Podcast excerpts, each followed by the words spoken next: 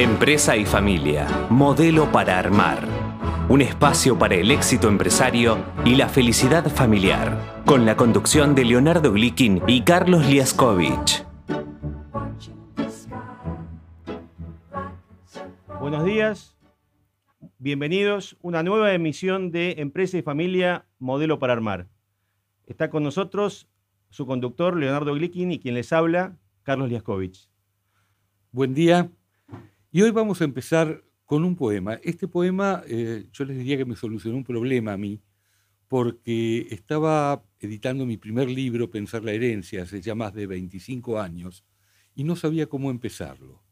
Me invitaron a una fiesta y había un poeta cubano llamado Eduardo Martí, no confundir con José Martí, son de otro siglo.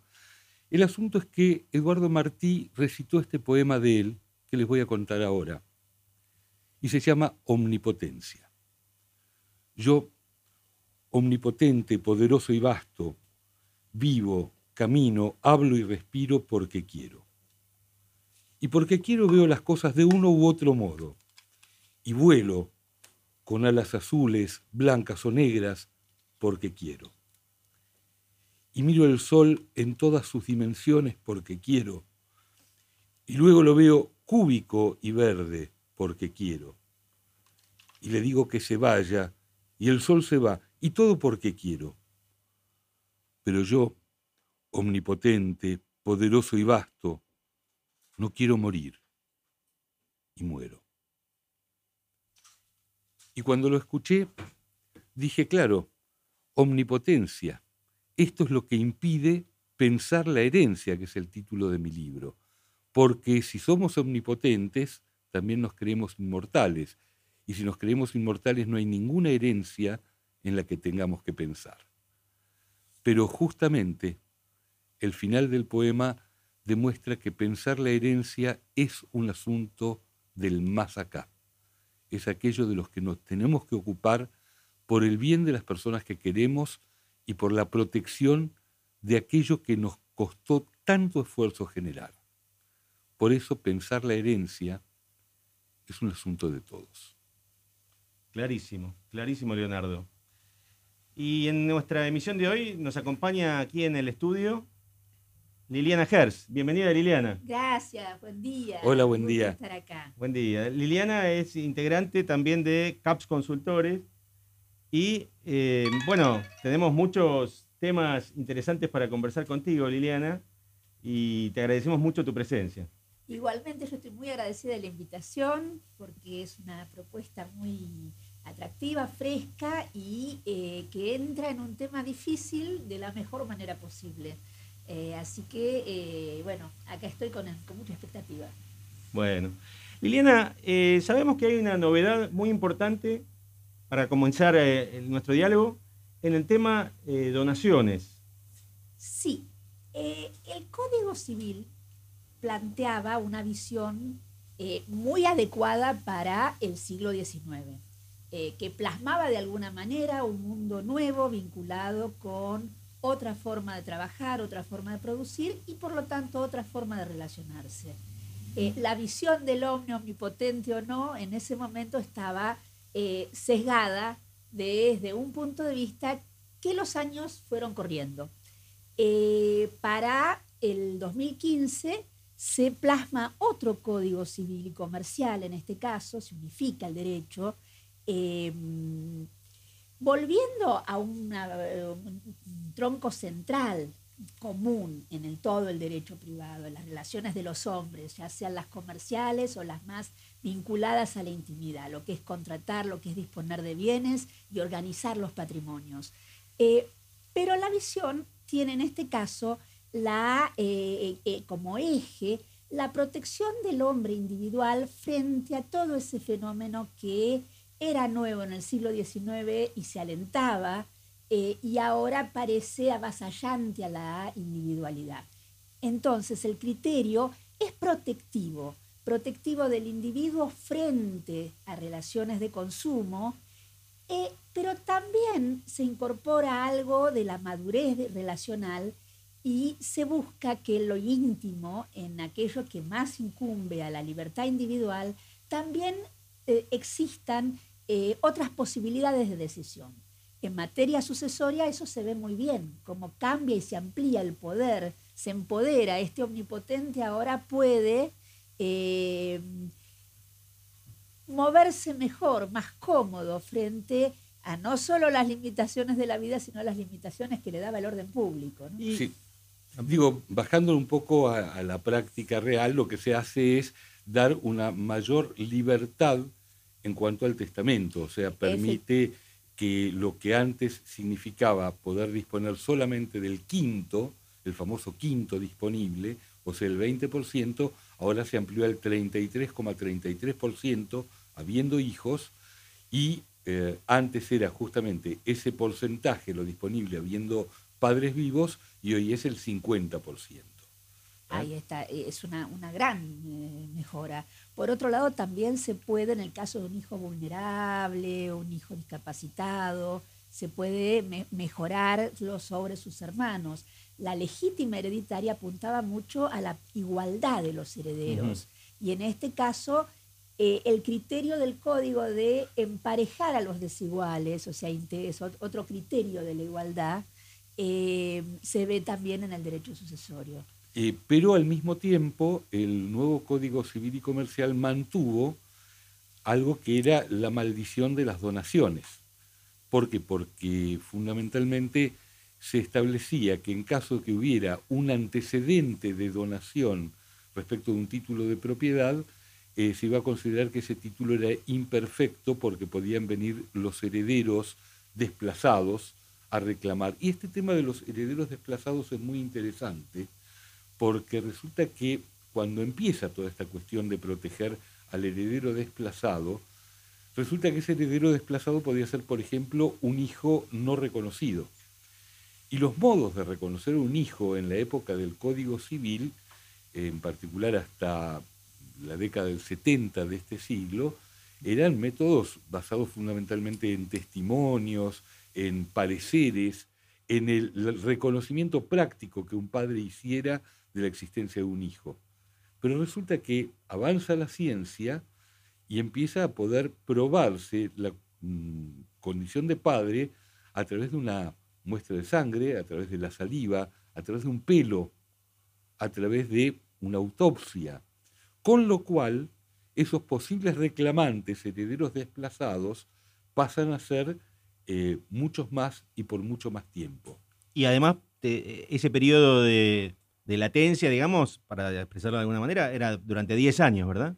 En una época no había un límite temporal, después el límite pasa a ser de 10 años con el Código Civil y Comercial, y ahora viene una nueva modificación. Sí, efectivamente, porque eh, si bien subsiste el derecho a la herencia, que, eh, o sea, que no prescribe, eh, cuando, nosotros cuando el heredero legítimo se encuentra eh, frustrado en, su acceso a la herencia porque ya se donó, porque no se lo consideraba y se repartió entre el, resto de los hermanos, tiene lo que se llama rey persecutoria, tenía.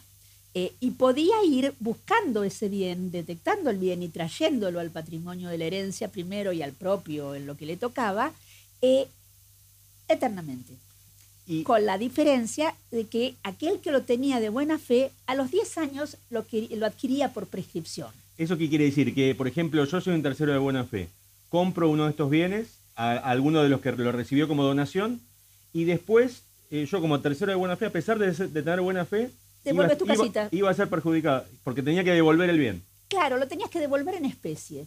Ahora el derecho queda acotado a un reclamo entre herederos que podrán digamos, eh, eh, sustituir, el, compensar, colacionar un importe abstracto, una cantidad de plata, un embargo, quedará abierto, pero es un problema donde el tercero de buena fe ya no, no queda vinculado. Con lo cual ya no me, a mí no me perjudica si yo lo compré de buena fe. En todo caso será un problema entre herederos y que se solucionará con, dinero. Ahí está, y eso mejora mucho la posibilidad de circulación del bien, la posibilidad de realmente apropiarse eh, del, bien heredado. Porque hasta este momento lo que existía eran los títulos imperfectos, digamos. Ahí está, y el donatario entonces adquiría una, era gratuito, era, eh, pero era de, segunda mano. Claro. eh, con poca eh, posibilidad de hacerlo efectivo y disponer, que es una parte importante del dominio, ¿no? Está claro. Seguramente esto tiene que ver mucho en la planificación sucesoria, cómo juega, digamos, en base a la, variedad y a la cantidad de bienes disponibles, ¿no? Sí, yo diría que esto genera un cambio copernicano, porque hasta ahora desalentábamos absolutamente las donaciones por esta razón, y a partir de este cambio, ciertas personas que tenían que recurrir, por ejemplo, al fideicomiso, ahora sí van a poder ir directamente por el lado de la donación, sabiendo que deja de ser de segunda mano ese título de propiedad. Con lo cual los costos de intermediación supongo que bajan. Sí, efectivamente. Es más económico armar una donación que un fideicomiso. Tal cual. Y, ni hablar de una sucesión eh, el día de mañana, es decir, es una forma en que los padres puedan hacer una división por ascendentes y también acotar, transmitir el patrimonio eh, o bienes del patrimonio con menor costo eh, procesal después. Y este cambio ya está vigente, ya entró en vigencia. vigente, efectivamente. Correcto. Uno de los regalos del mes de diciembre. Correcto. Bueno, así que esa es una novedad positiva y que abre las puertas para mejorar las posibilidades de planificación. Sí, efectivamente. es una herramienta importante que se suma. Correcto. Todo el elenco. Eh, Liliana, también eh, nos interesa eh, conversar contigo sobre otro aspecto importante de lo que tiene que ver con la planificación sucesoria, pero ya vinculado a dentro de las empresas, digamos, a la situación de relaciones entre socios. Relaciones, hay relaciones que, ponen eh, todo lo bueno y todo lo malo en juego, relaciones cercanas. Eh, y en lo comercial realmente la relación de socio es una relación compleja. Eh, sí, y necesita, o sea, no alcanza con lo que plantea un contrato societario para lograr ese equilibrio que haga la unidad productiva y que no desgaste, no desvíe energía en las discusiones y el orden y, contraorden y eh, chicanas internas o situaciones de desconcierto. ¿no? Seguramente en este momento mucha gente se estará preguntando, como asociación libre, por una expresión en latín, que es difícil de definir, pero seguramente vos vas a estar en condiciones de hacerlo. Affectio societatis. La affectio, exactamente, sí, es muy interesante, porque es un concepto técnico la affectio societatis es el deseo de ser socio. Para ser socio hay que querer no solo compartir ganancias, hay que estar dispuesto a soportar pérdidas en común. Eh, y no es lo mismo que hacer un negocio juntos, donde los dos ganan y cada uno tiene su interés diferente. Acá hay un interés diferente porque cada uno quiere ganar, pero aparte está ese interés en ser comunidad. Eh, es complejo, es complejo desde la perspectiva psicológica, es complejo desde la perspectiva patrimonial, es frustrante muchas veces porque no es a todo ganar eh, cada individuo, sino que tiene que ir negociando. Acá gano yo, acá ganamos juntos. Em, y a veces, a lo largo de la vida empresaria, el afecto de sociedad eh, se pone en conflicto o se pierde. O sea, como en cualquier otro tipo de sociedad humana, ¿no? Basta, este socio no me, ya, no vemos el mundo de la misma manera.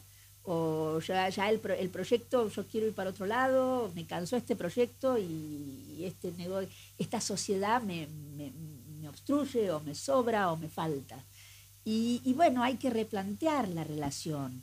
Eh, la relación básica de los socios tiene que ver, por un lado, con cómo estamos todos informados de lo que pasa. ¿Qué poder tenemos para intervenir en lo que pasa? ¿Cómo mostramos la voluntad y cuánto? Esos son dos temas fundamentales. ¿Los podemos repetir nuevamente? ¿Cómo no?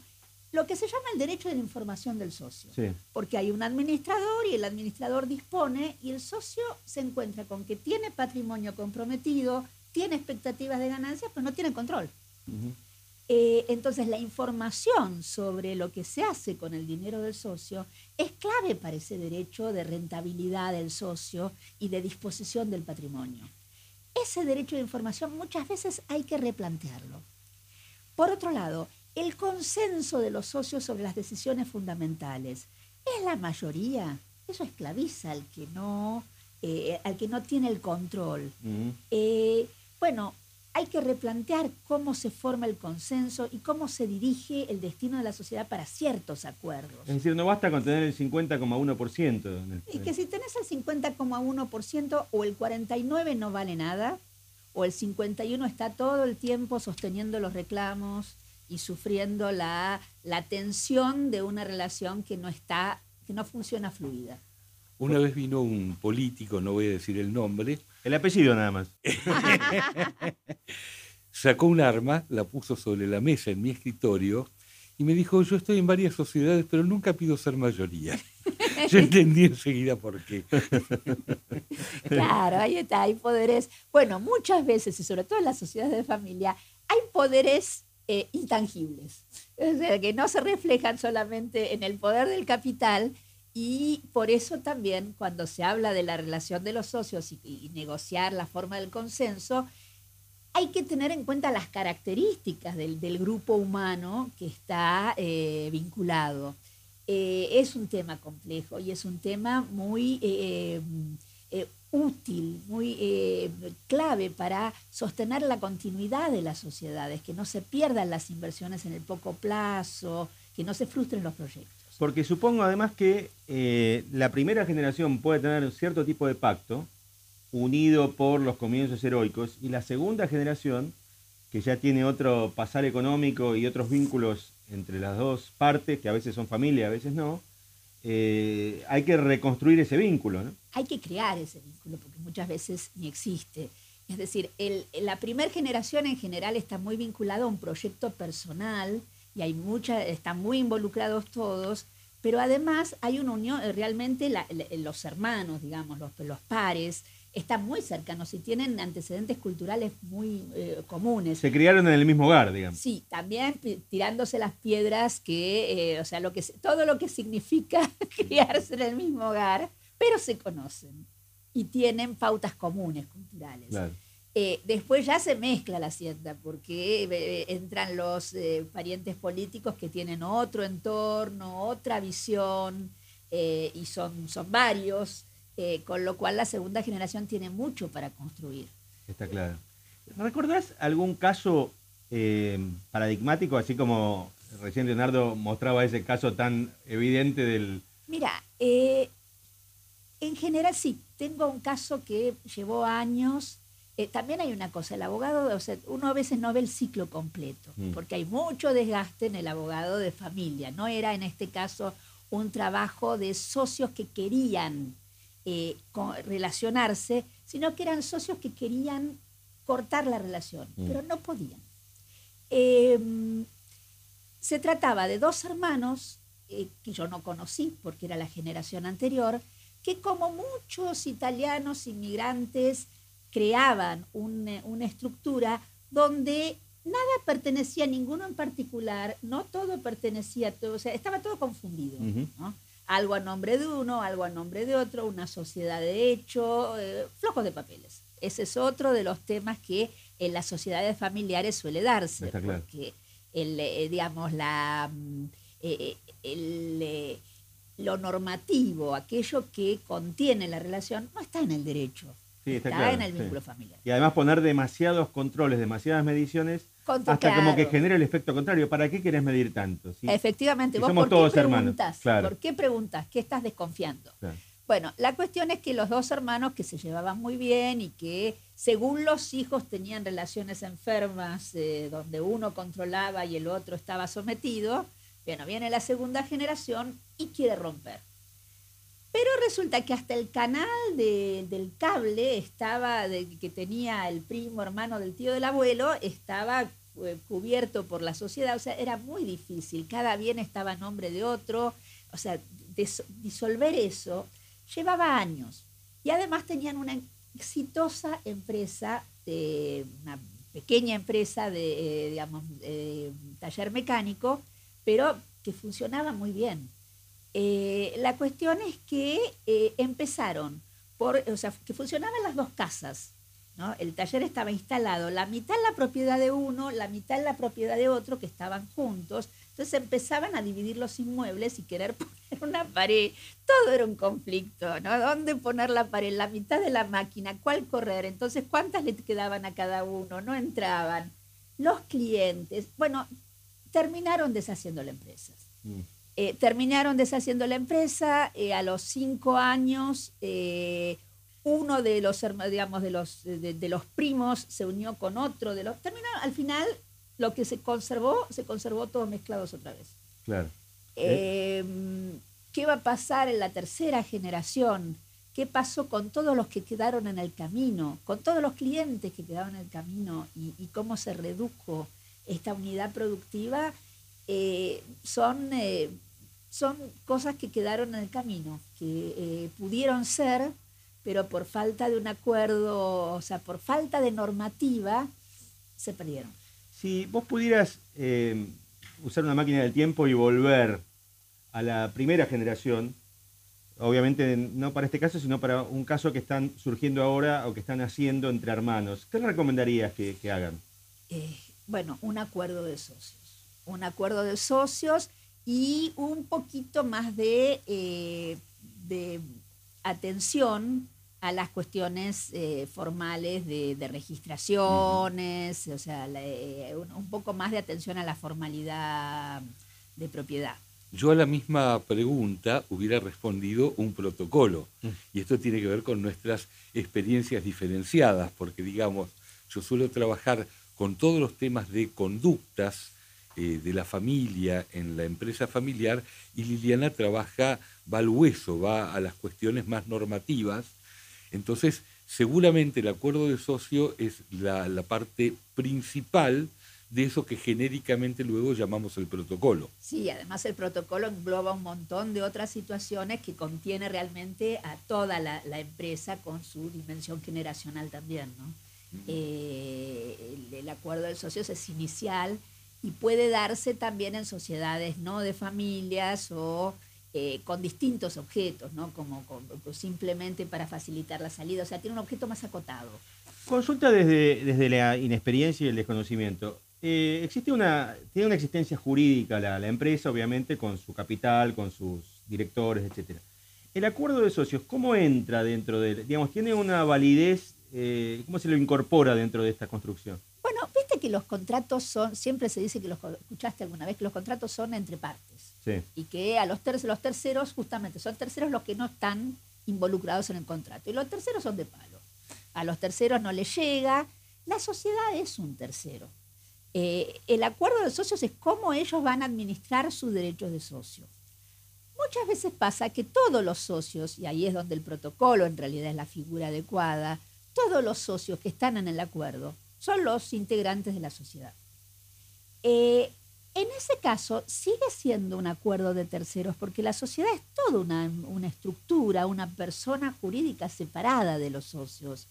Eh, lo que sucede es que cuando todos los socios integran el acuerdo, puede incluirse en el estatuto de la sociedad, en la reglamentación de la sociedad.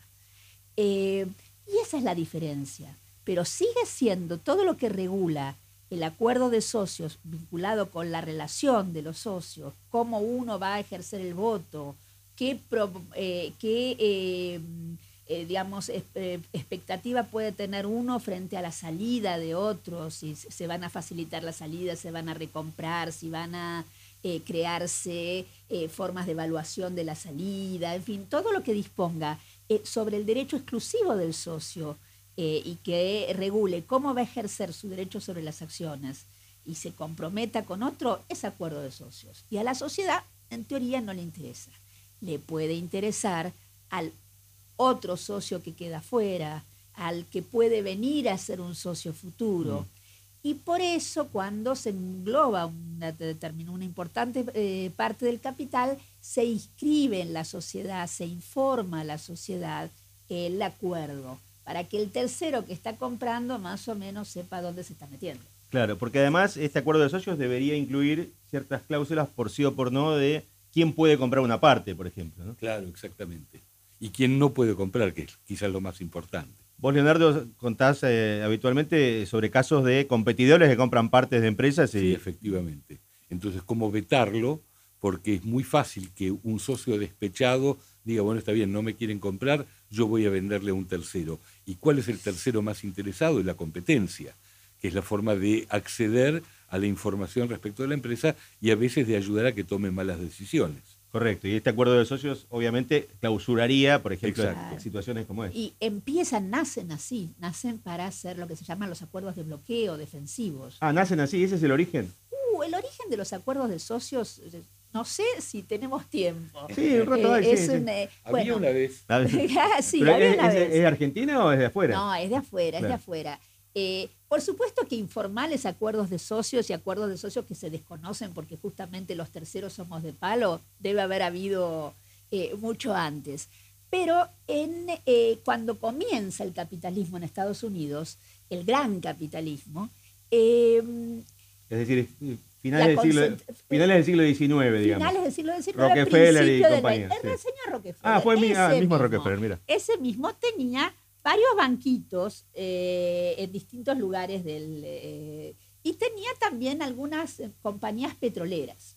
Bueno, lo que fue haciendo el señor Rockefeller fue o sea, hacer un fideicomiso con distintos socios de distintas compañías petroleras y hacer un fideicomiso con distintos socios de distintos bancos. En el fideicomiso se establecía que el fiduciario tenía el control de las acciones y era el señor Rockefeller, que tenía el control de acción de muchas compañías petroleras y muchas compañías bancarias. También tenía participación societaria, por supuesto. Pero la cuestión es que el tipo reunía en su escritorio eh, un piloncito de acciones de cada lugar era el contro- o sea, la posición controlante. Entonces él en su escritorio hacía la asamblea de todas las sociedades, definía el destino y la, la- la política, eh, la, la táctica de las sociedades y controlaba el mercado. Claro. Eh, la figura que se usaba era el fideicomiso, el trust, que, que tiene que ver con la confianza, el fiduciario. Claro, ese es el origen del nombre, claro. Bueno, eh, en un momento el señor Rockefeller definía el destino de todas las destilerías de petróleo de la nación, de quién, el, el costo del combustible, la tasa de interés, y comenzó el derecho regulatorio más persecutorio con lo que se llaman las leyes antitrust. Claro. O sea, impedía este tipo de acuerdos societarios que podían eh, someter, digamos, a la- al, al público, a, a los terceros, a decisiones de un grupo de socios. Claro, claro. Pero eso era un acuerdo de socios de naturaleza distinta. Absolutamente Claro. distinto, pero fue el primer antecedente que legal. Por eso Claro. siempre tuvo una visión medio sospechosa, ¿no? Claro, claro. Eh, pero estamos hablando de otro tipo de sociedades, de otro tipo de impacto y otro tipo de persecución también. Sí, Están claro. admitidos los acuerdos societarios. claro. Él no necesitaba poner el arma arriba del No, escritorio. ponía las acciones que pesaban mucho. En ese momento eran de papel las acciones. ¿no? Está clarísimo. Bueno, pero súper interesante esto porque da también contexto y, y raíces al, al fenómeno del acuerdo de socios que, claro, después se fue adaptando.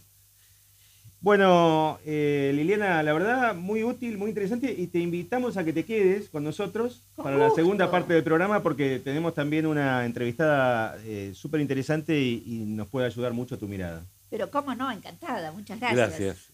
Seguimos eh, entonces, eh, después de un tema musical, seguimos con nuestra siguiente entrevistada.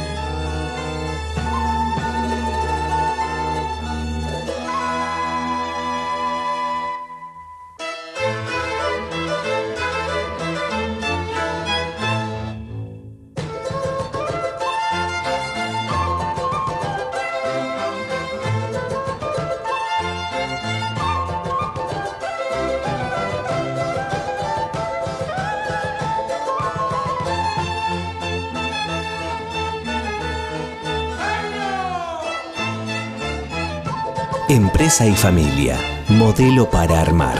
Un espacio para el éxito y la felicidad familiar.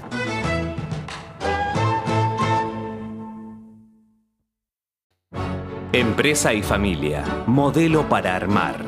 Un espacio para el éxito empresario y la felicidad familiar. Con la conducción de Leonardo Glikin y Carlos Liaskovich. Bueno, eh, Liliana, Leonardo, nuestro segundo bloque en esta emisión de Empresa y Familia, Modelo para Armar. Y esta vez eh, estamos eh, a punto de entrevistar a Natalia Christensen, una experta también en temas de empresa y familia. Natalia, ¿nos estás escuchando? Hola, ¿qué tal? Buenos días. Sí, los escucho muy bien. Bueno, muchas gracias por, por, estar este, en contacto con nosotros. Eh, Natalia, eh, si querés, eh, podés un poco presentarte y, contarnos cuál es tu, tu, vínculo con la empresa familiar. Bueno, perfecto. Primeramente, muchas gracias a la audiencia y feliz año para todos los que están escuchando. Muchas gracias. bueno, mi, mi, carrera profesional viene vinculada a la, a la especialidad de la empresa familiar desde el año 2002 que, bueno, que me dedico a esto especialmente y, mi cuna de alguna manera del conocimiento y, donde aprendí las primeras, eh, la ABC, ¿no? Fue a partir de una maestría eh, en esta especialización en España. Eh, estuve más de 10 años así colaborando y trabajando en lo que es con familias empresarias en educación y en consultoría.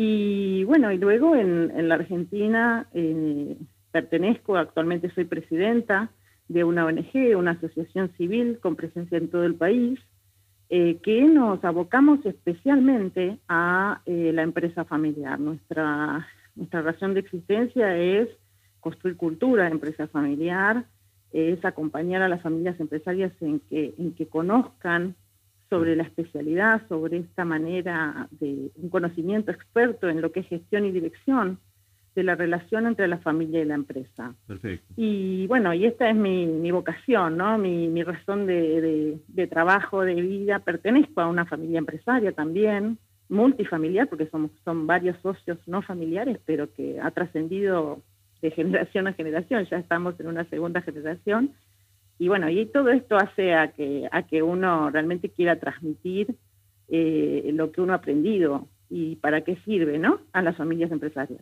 Clarísimo, clarísimo, Natalia. Eh, bueno, semejante background eh, nos permite abrir un tema que, en el cual vos estuviste muy involucrada, que es el proyecto de, ley de protocolo familiar, ¿verdad?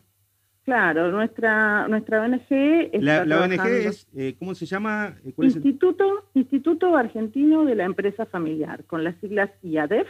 Perfecto. Desde iadef.org nos pueden seguir en la web y en, los, y en, los, y en las redes sociales. La, la ONG que, que, fundamentalmente entre sus asociados eh, conforman todo este, este, la construcción de este conocimiento, la multidisciplinaridad es lo que le da muchísimo valor porque obviamente que somos, eh, hay abogados, hay personas de, la terapia familiar sistémica, profesionales del management, de la gestión, de las finanzas, de, la, de lo que es la gestión patrimonial, eh, todos reunidos y unidos en vistas a, entender la, la, idiosincrasia y lo que le está pasando a la empresa familiar argentina y aportar nuestra, levantar nuestra voz y hacerle llegar nuestra, nuestro aporte de valor a, ¿no? a los representantes del, bueno, de, los que tienen que emitir nuestras leyes a futuro. ¿no? Entonces, nosotros este año hemos estado con, con, diputados y con senadores conversando varios temas de empresa familiar. Uno de ellos que nos parece principal, importantísimo, es que en la Argentina no hay estadísticas oficiales de la empresa familiar, cuando en otros países ya esto existe, ¿no? Y, es clave que, que podamos tener que, se pueda, números claros, que se pueda cuantificar el peso y la, la, Exactamente. Hoy sabemos que, de cada, cuatro empresas, tres son familiares. En, en, América Latina, de cada diez, nueve son empresas familiares con las que operamos y, comercializamos. ¿Y por qué es tan importante la, ley de protocolo, eh, de protocolo familiar? Eh, La, ley, la ley de protocolo familiar que estamos impulsando es eh, fundamentalmente para que las familias empresarias desarrollen un modelo de comunicación y de consenso, de acuerdos, a partir de los cuales den sustentabilidad y den eh, previsibilidad de evitar conflictos y de, sostener el negocio familiar, eh, obviamente por porque reconocemos la importancia que, esto tiene para la economía, ¿no? En el, ecosistema en el que nos encontramos de empresa familiar es clave que nosotros buscamos esta prevención de los conflictos de índole familiar que afectan a la proyección y a la sustentabilidad del proyecto empresario, y también es, eh, es clave para promover la consolidación de los proyectos empresariales, empresariales, ¿no? Y la preservación dentro del grupo familiar, porque obviamente queremos que continúe generación tras generación. Y esto no es, preservamos la empresa, pero fundamentalmente el talento y el capital humano que tiene la familia empresaria para mantenerse en las actividades empresariales y productivas, a veces transformando sus negocios, pero preservando la unidad patrimonial. Eh, eh, Liliana, eh, Hago, te interrumpo un segundito porque la tenemos a Liliana Gers aquí en el estudio. Ah, divina, sí, Liliana. Hola, ¿qué tal, Natalia? ¿Qué tal, Liliana? Acá estamos hablando de la ley de, protocolo que impulsamos y que, bueno, Liliana es una persona clave en este proyecto. Qué bueno que está con nosotros. Sí, porque justamente en la primera parte del programa nos estaba contando sobre el acuerdo de socios que de alguna manera es, una, es un primer ladrillo para, para esta para esta este, modalidad de protocolo, ¿verdad, Liliana? Sí, es un primer ladrillo porque pone a los socios en la discusión de los problemas comunes y los problemas relacionales que hacen mucho a la sustentabilidad de la empresa, que mencionaba Natalia, ¿no? Eh, crea ese, ese fondo de comunicación que permite que la sociedad canalice los conflictos y no exponga la, duración al, desgaste. Eh, pero tiene otros puntos, como decíamos antes, tiene otros, eh, eh, otros objetivos. Eh, tiene objetivos más acotados que tienen que ver con los socios. El protocolo es más integral, hace al, al modelo, o sea, de alguna manera permite vertebrar el, proyecto de la empresa familiar. Lo, lo, manifiesta, lo expresa, lo consolida, sí, porque el consenso de los socios se hace sobre ese proyecto, con esa visión hizo eh, para sostener esa misión que se, como, como, grupo humano se plantea esa empresa familiar eh, y le da los resortes para continuar, en, eh, o sea, preservar ese perfil, lo cual hace que hablen de otras cosas. Claro.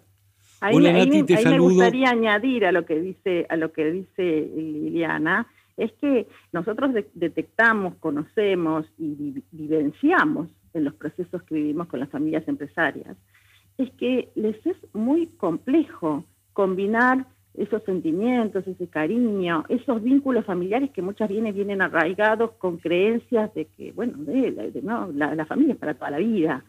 Y eso combinarlo con el trabajo, con el dinero, con el ejercicio de la propiedad, quiénes son más dueños que otros, ¿no? Porque ahí, cuando hablamos muchas veces de propiedad, a veces hablamos de propiedad que es emocional y otras veces la propiedad real, la que nos marca la ley, ¿no?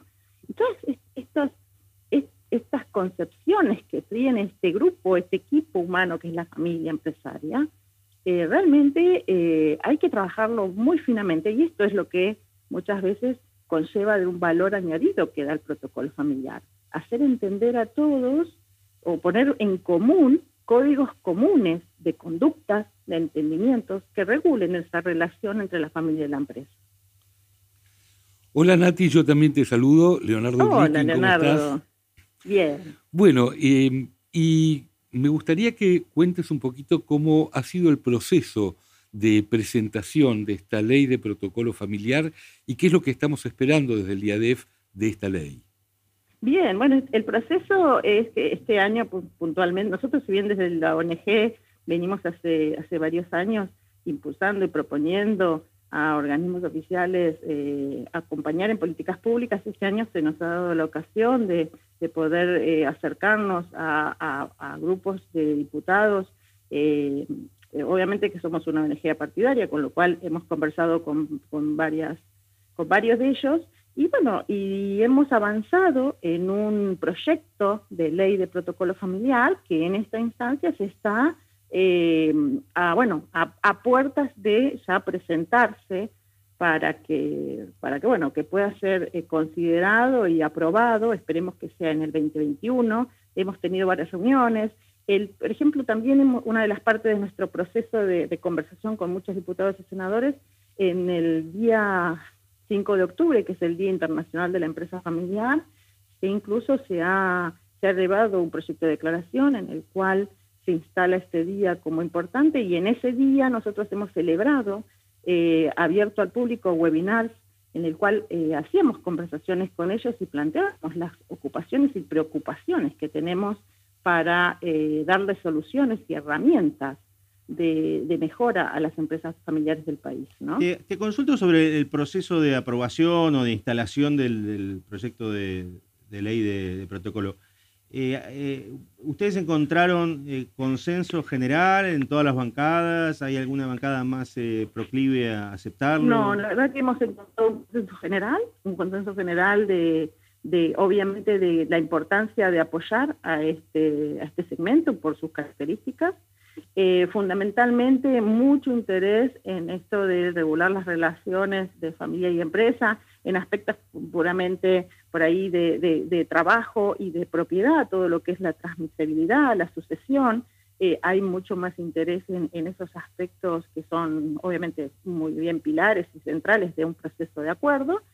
Y eh, la verdad que estamos eh, muy confiados y convencidos de que esto va a ir avanzando. Otro de, las, los lineamientos que me interesaría mencionar, porque también hay interés de tanto de, los diputados y senadores como nuestro, es en, la registración de los protocolos familiares. Por ejemplo, nosotros en Chaco hemos avanzado el año pasado en que en la inscripción de persona jurídica y, de comercio se, se, inscriban los protocolos. ¿no? ¿Y esto, eh, esto, qué, esto qué implicancia práctica tiene?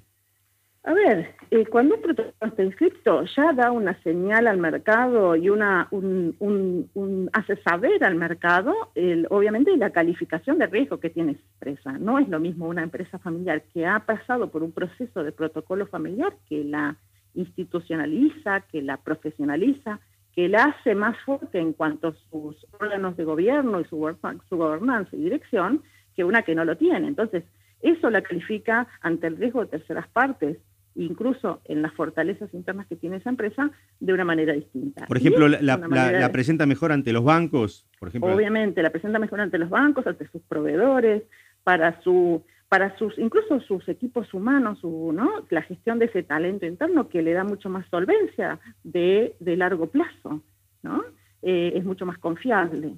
Entonces, eh, eso lo hemos, eh, ya es una punta de lanza del saco y queremos y estamos promoviendo también eh, con estas, este, estos movimientos o estas acciones de políticas públicas de que se logre o que se promueva estas inscripciones en todas las provincias. Obviamente estas son decisiones autonómicas, pero bueno, veremos si podemos continuarlo.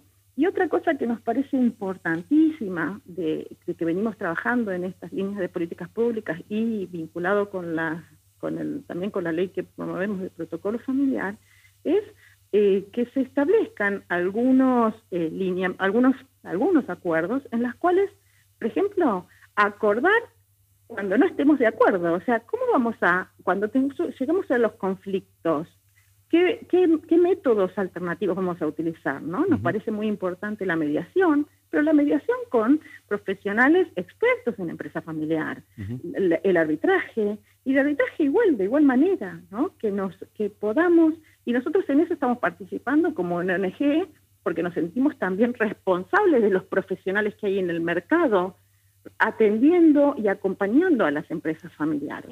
y esa es otra de las grandes líneas de acción con las que está trabajando la Asociación Civil. Sí, al respecto, eh, hay un hay un proyecto eh, ya más propio de, del IADEF, según tengo entendido, que es la marca de, consultor de empresa familiar certificado, ¿no? Claro, para nosotros el CFC, que es el consultor de empresa familiar certificado, es un, es un realmente una gran responsabilidad, ¿no?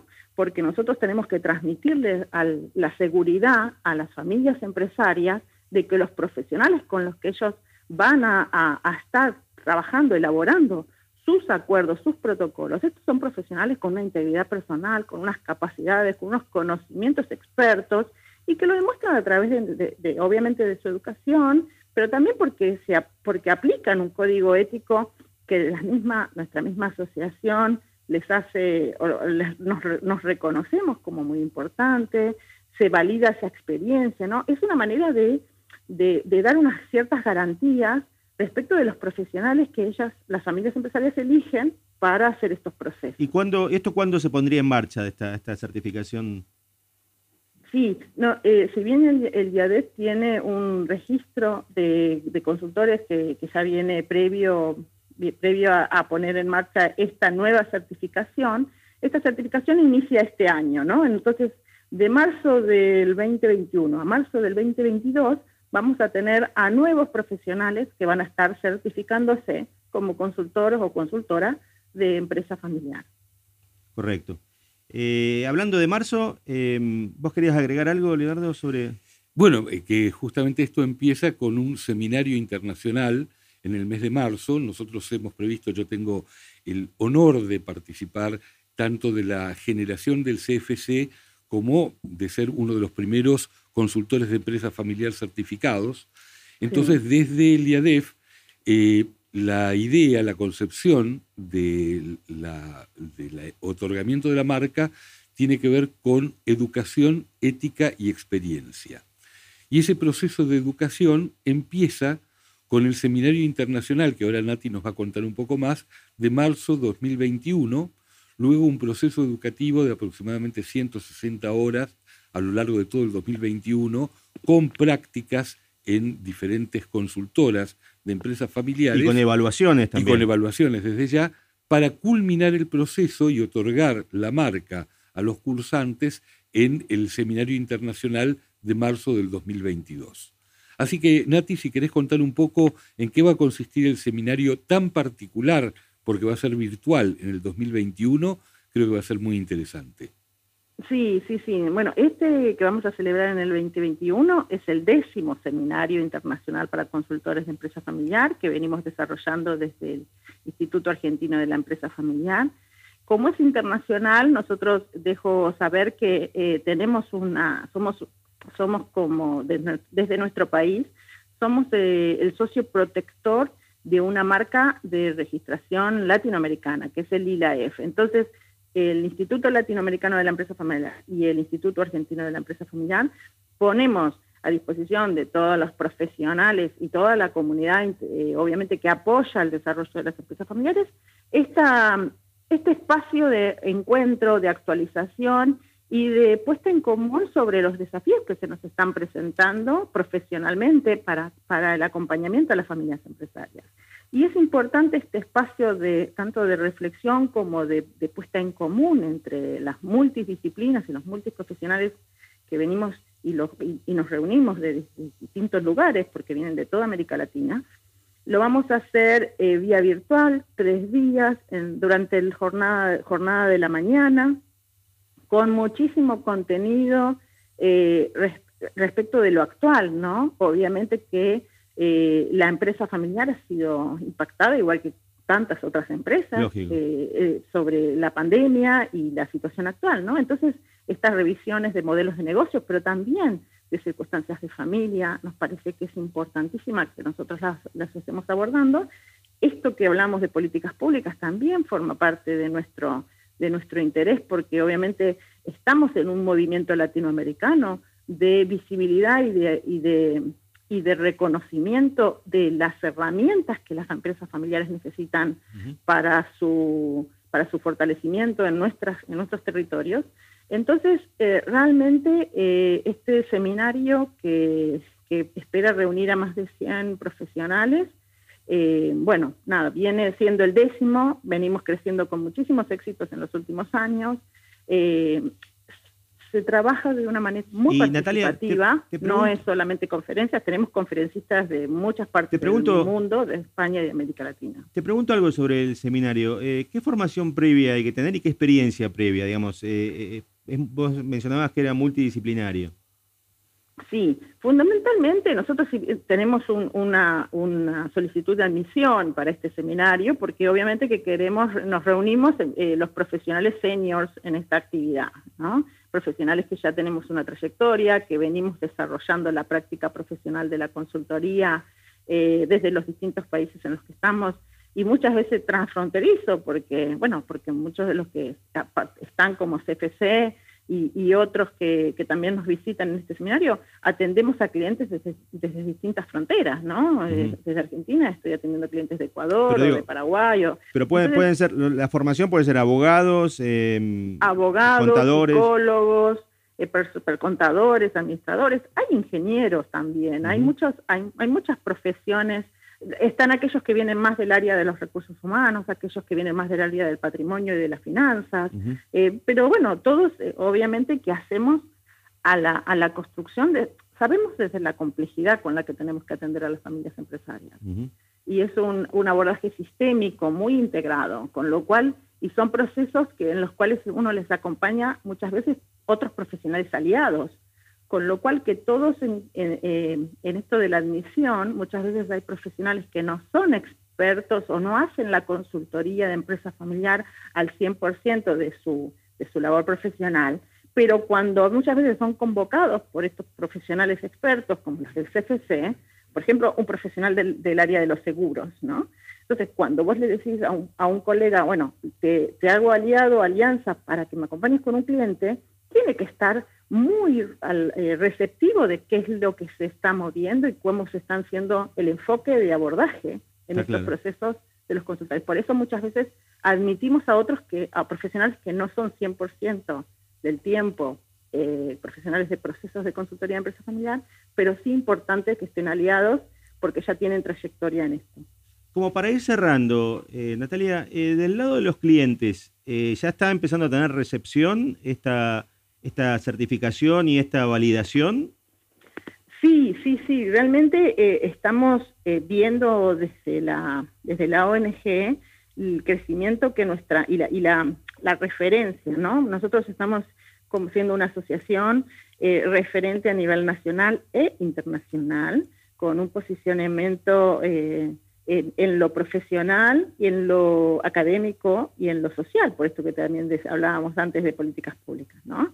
Eh, estamos, nuestras alianzas eh, son, hoy tenemos más de 40 universidades eh, públicas y privadas con las que tenemos alianzas y nuestros profesionales que, que están en, en, todos estos ámbitos, ¿no? de la actividad profesional, de la academia, de involucrados en las políticas públicas, obviamente que tienen todo este, este apoyo. ¿no? Vamos, vamos eh, la, sociedad va, recibiendo este mensaje, ¿no? Y, afortunadamente son más las familias empresarias que hoy día eh, acuden y consultan eh, por, por profesionales calificados.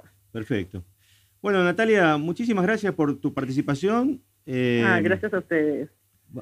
Gracias, Nati. Y, bueno. felicitaciones por el programa. La verdad que eh, empresa y familia, empresa para armar, es algo muy importante y nosotros lo apoyamos desde la, desde la asociación porque hay que difundir. No, no tiene que quedar ninguna familia empresaria sin el conocimiento, sin estar atenta a eh, todo este importante conocimiento y información que se transmite en vuestro programa. Sí, completamente. y como, Muchas gracias. Y como mencionaba antes Liliana Hertz, que está acompañándonos, hay tanto valor involucrado en estas decisiones, valor económico y valor efectivo, que es muy importante eh, incorporarlo en el mapa y tenerlo muy claro, este, este, este factor. Pero, Así que bueno, enhorabuena, felicitaciones a todos, muchas gracias, saludos especiales a Liliana y a, Leonardo, que bueno, un gusto trabajar con ustedes y estar en contacto. Muchas gracias a vos. Nati, un gusto. Muchas gracias a vos, Natalia, y por supuesto vamos a convocarte eh, muchas veces más adelante en tu carácter de titular del IADEF y del ILAEF para, para seguir este, esta, estos avances en el seminario, en el certificado y en el, proyecto de ley de protocolo familiar. Excelente, excelente. Bueno, muchas gracias y nos vemos, nos vemos pronto. Bueno, gracias, Nati. Hasta luego. Hasta luego. Bueno, muy interesante la conversación con Natalia, eh, ¿verdad, Leonardo, Liliana? Sí. Hoy empezamos por la planificación sucesoria, seguimos por las donaciones, seguimos por el sistema societario mundial y luego pasamos a hablar de lo institucional, el IADEF, el ILAEF, eh, los proyectos, el consultor de empresa familiar certificado y el seminario del mes de marzo, todo lo cual hace una movida que tiene que ver con poder prevenir, poder prever para vivir mejor. Completamente. Y creo que el aporte de valor que está haciendo el programa es creciente y va a ser cada vez más valorado, justamente. Es una linda propuesta. Muchas gracias, mil gracias Liliana por haberte acercado hasta acá. Gracias a ustedes por la invitación y repito que es una muy eh, útil propuesta para, difundir estos temas. Y finalmente em, voy a dejar el WhatsApp para que nos podamos eh, comunicar con nuestra audiencia. Es el 11 5857 4717 11 5857 4717. Ahí pueden dejar los mensajes eh, que quieran para comunicarse con nosotros. Bueno, esto ha sido todo por hoy.